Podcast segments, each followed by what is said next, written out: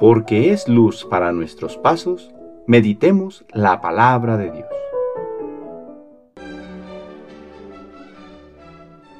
Del libro del profeta Jeremías capítulo 7 versículos del 23 al 28. Esto dice el Señor. Esta es la orden que di a mi pueblo. Escuchen mi voz y yo seré su Dios, y ustedes serán mi pueblo.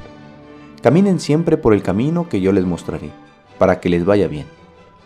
Pero ellos no escucharon ni prestaron oído. Caminaron según sus ideas, según la maldad de su corazón, obstinado, y en vez de darme la cara, me dieron la espalda, desde que sus padres salieron del país de Egipto hasta hoy. Yo les envié a mis siervos, los profetas, un día y otro día, pero ellos no los escucharon, ni les prestaron oído. Endurecieron su cabeza y fueron peores que sus padres. Tú les dirás, pues, todas estas palabras, pero no te escucharán los llamarás y no te responderán.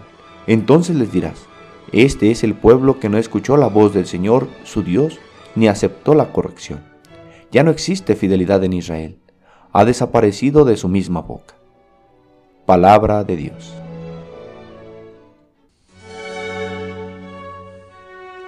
Jueves de la tercera semana de Cuaresma. Dios le da una orden difícil al profeta, denunciar la dureza del pueblo de Israel. Dios había hecho un pacto con su pueblo. Escuchen mi voz y yo seré su Dios, y ustedes serán mi pueblo. Caminen siempre por el camino que yo les mostraré para que les vaya bien.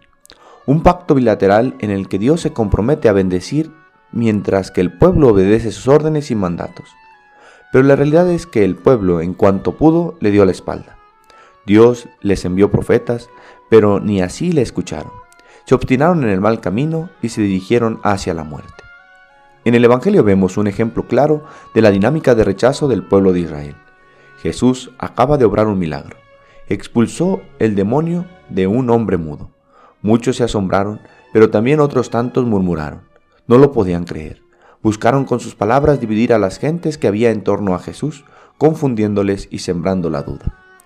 Una de las luchas que existen desde antiguo, podríamos decir, que desde el principio de los tiempos, es la de apartarnos de Dios, no escucharle y mucho menos obedecerle.